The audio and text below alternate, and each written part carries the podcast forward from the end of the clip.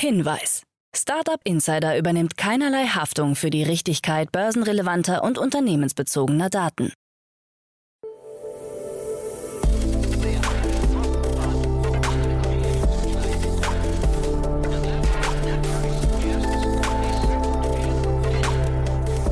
Startup Insider Daily. Morgen Update. Einen wunderschönen guten Morgen, hallo und herzlich willkommen zu Startup Insider Daily am Morgen. Es ist Dienstag, der 16. August 2022. Mein Name ist Levent Kellele und wie immer gibt es jetzt erst einmal eine Übersicht über unsere heutigen Tagesthemen. Urban Sports Club verkündet Wachstum. 190 Millionen Euro Corona-Hilfen für Berliner Startups. Investoren zeigen Interesse an Nuri-Übernahme. Und Edition F ist insolvent. Tagesprogramm. In unserer Rubrik Investments und Exits, in dem wir Expertinnen und Experten der Venture Capital Szene einladen und mit ihnen über aktuelle Finanzierungsrunden und Exits sprechen, sprechen wir heute mit Martin Janicki, Partner bei Cavalry Ventures. Und es geht um die europäische App für verschlüsselte End-to-End-Nachrichten namens Wire. Das Unternehmen teilte mit, dass sie eine Serie C Finanzierungsrunde in Höhe von 24 Millionen Euro abgeschlossen hat. Angeführt wurde die Runde von CPO Partners und Iconical vom Skype-Mitbegründer Janus Fries. Mehr dazu bei Investments und Exits. Weiter geht es dann mit unserer Mittagsausgabe. Zu Gast ist dieses Mal Sven Psivara, Co-Founder und CEO von Live.io. Das Unternehmen bereitet satellitengestützte Geoinformationen mit Hilfe von KIs auf, um sie für ihre Kunden nutzbar zu machen auf einer eigens aufgebauten Analyseplattform. Dank der starken Nachfrage hat das Unternehmen 19 Millionen Euro in einer Serie B aufbringen können. Das gibt es dann um 13 Uhr bei uns und dann kommen wir am Nachmittag ein letztes Mal für heute zurück mit unserer Rubrik, dem VC Talk. Dieses Mal mit Tina Dreimann, Co Co-Founder von Better Ventures. Wir beleuchten unter anderem die thematischen und regionalen Schwerpunkte und das Selbstverständnis des Early Stage Investors für Impact-getriebene Startups. Dazu mehr hier im Podcast am Nachmittag um 16 Uhr. So viel zum Überblick über die Ausgaben des heutigen Tages. Jetzt gibt es noch ein paar Verbraucherhinweise für euch und dann kommen die heutigen Nachrichten, moderiert von Anna Dressel. Bis später. Startup Insider Daily. Nachrichten. HelloFresh mit Rekordumsatz. Der Lebensmittellieferant HelloFresh hat neue Geschäftszahlen vorgelegt. Demnach ist der Umsatz im zweiten Quartal des Jahres um 16 Prozent auf bisher nicht erreichte 1,96 Milliarden Euro geklettert. Das bereinigte Betriebsergebnis EBITDA fiel hingegen um 7,5 Prozent auf 146 Millionen Euro. Weltweit kann HelloFresh auf etwa 8 Millionen aktive Kunden verweisen, was einem Rückgang um etwa 500.000 im Vergleich zum Vorquartal entspricht. Vor allem in den USA hat der Kochboxenversender weniger Kunden als zuvor.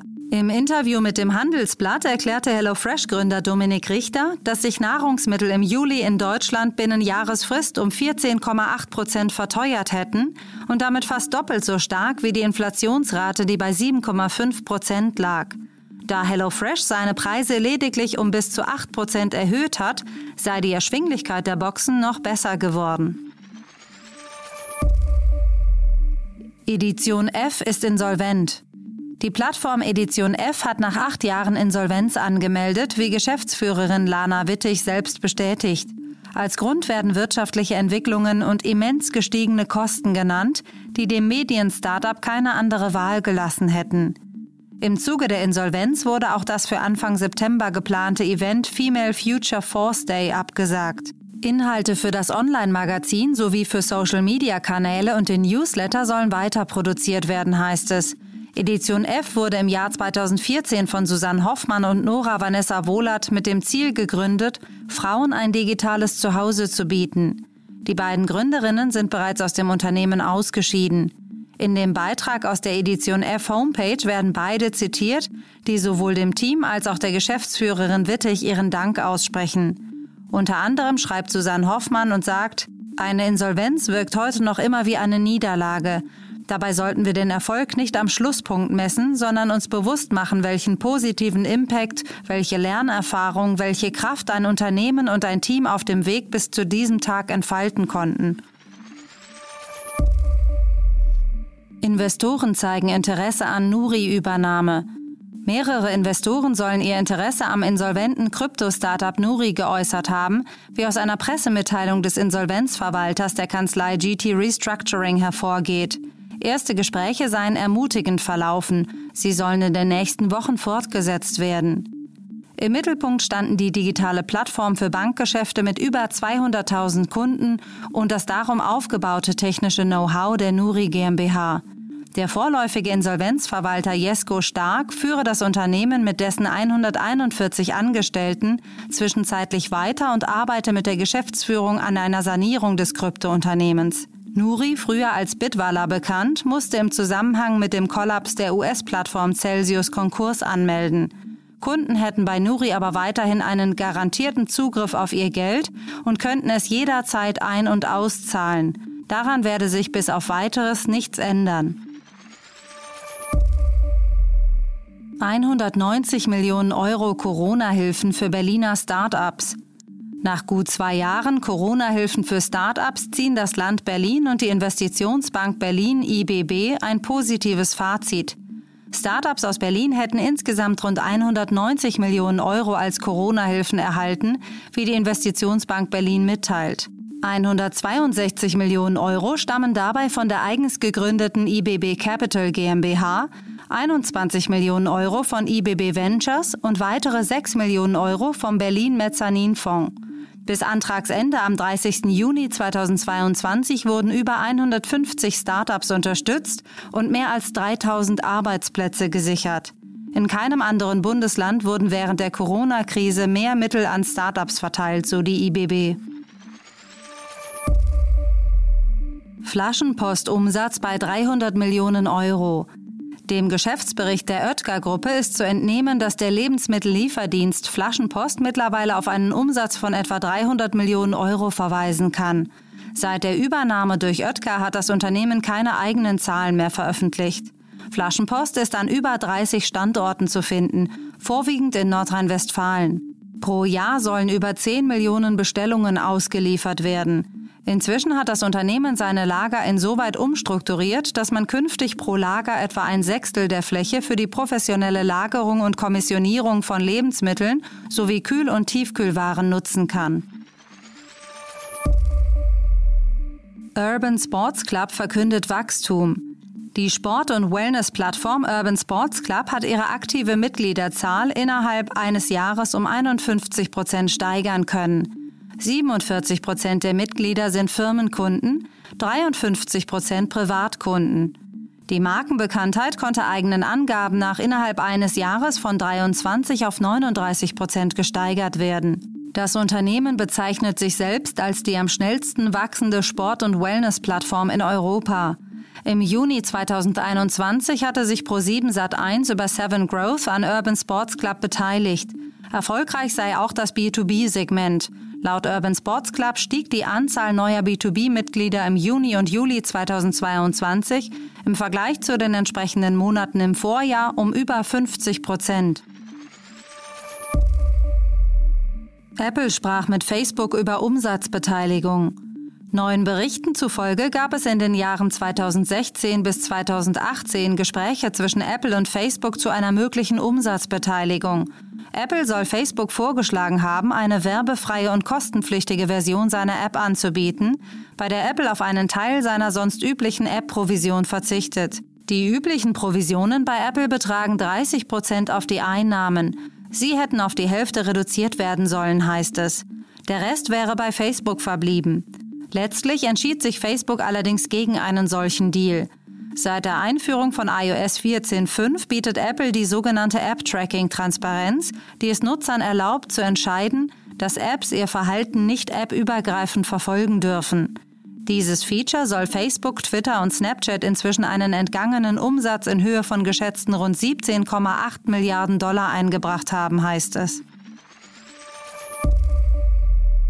Google droht mit Entlassungen. In einem unternehmensweiten internen Memo hat Google seine Mitarbeiter vor die Wahl gestellt. Entweder sie steigern ihre Leistung im kommenden Quartal oder es drohen Entlassungen. Etwas martialisch heißt es zudem, dass Blut auf den Straßen fließen werde, falls sich die kommenden Quartalsergebnisse nicht verbessern sollten. Zuletzt hatte auch Google-CEO Sundar Pichai öffentlich Bedenken an der Produktivität seiner Mitarbeiter geäußert. Gegenüber CNBC sagte er, es gibt echte Bedenken, dass unsere Produktivität insgesamt nicht dort ist, wo sie für die Mitarbeiterzahl sein sollte, die wir haben. Wir müssen eine Kultur schaffen, die mehr auf unsere Mission, unsere Produkte und mehr auf den Kunden ausgerichtet ist. Elon Musk schreibt für Zensurbehörde. Tesla und SpaceX-Chef Elon Musk hat eine Kolumne für ein Magazin geschrieben, das von der chinesischen Zensurbehörde CAC herausgegeben wird.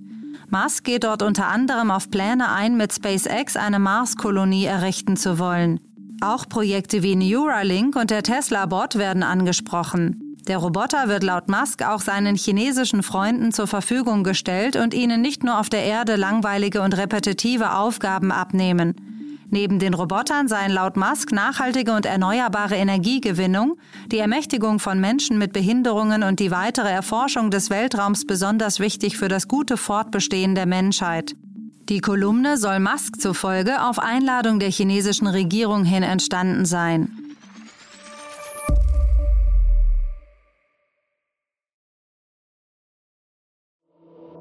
Startup Insider Daily. Kurznachrichten. Ähnlich wie bei TikToks For You-Seite testet nun auch LinkedIn einen Discover-Feed. Hier sind Empfehlungen zu finden, die nach Einschätzung der Plattform durch die eigene Nutzeraktivität bestimmt werden. Die Inhalte stammen dabei ausschließlich von Personen und Brands, denen die Nutzer nicht selbst folgen.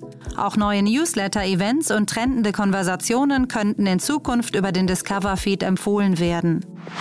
Der Sportartikelhersteller Peloton verkündet eine weitere Entlassungswelle. Konkret sollen 784 Stellen gestrichen werden, wie das Unternehmen erklärt. Betroffen seien vor allem Vertrieb und Kundenservice. Gleichzeitig sollen die Preise erhöht werden. So werde beispielsweise der Preis des Peloton Bike Plus um 500 Dollar erhöht. Der Bundesverband Musikindustrie hat Zahlen zum ersten Halbjahr 2022 veröffentlicht. Demnach hat die Branche in Deutschland 967 Millionen Euro umgesetzt. Das stärkste Format bleibt das Audio-Streaming, das nach Zuwächsen von 9,1 Prozent einen Anteil von 73,3 Prozent am Gesamtumsatz verbuchen konnte. Damit werden in Deutschland mittlerweile 80,2 Prozent der Erlöse aus Musikverkäufen digital erwirtschaftet. Der Unternehmensumsatz der afrikanischen E-Commerce-Plattform Jumia ist im zweiten Quartal des Geschäftsjahres 2022 im Vergleich zum Vorjahr um 42,5 Prozent auf 57,32 Millionen US-Dollar gestiegen. Damit liegt der Umsatz weiterhin unter dem operativen Verlust, der 68,96 Millionen US-Dollar beträgt. Jumia wurde vor zehn Jahren von Rocket Internet gestartet und hat bislang über 1,2 Milliarden US-Dollar von Investoren erhalten. Einer Studie des Pew Research Centers zufolge nutzen nahezu alle US-Teenager zwischen 13 bis 17 Jahren, genau 95 Prozent, YouTube, gefolgt von TikTok, das 67 Prozent der Teenager nutzen. Facebook hat massiv an Bedeutung verloren und wird mittlerweile nur noch von 32 Prozent der US-Teenager verwendet. Das waren die Startup Insider Daily Nachrichten von Dienstag, dem 16. August 2022. Startup Insider Daily Nachrichten. Die tägliche Auswahl an Neuigkeiten aus der Technologie- und Startup-Szene.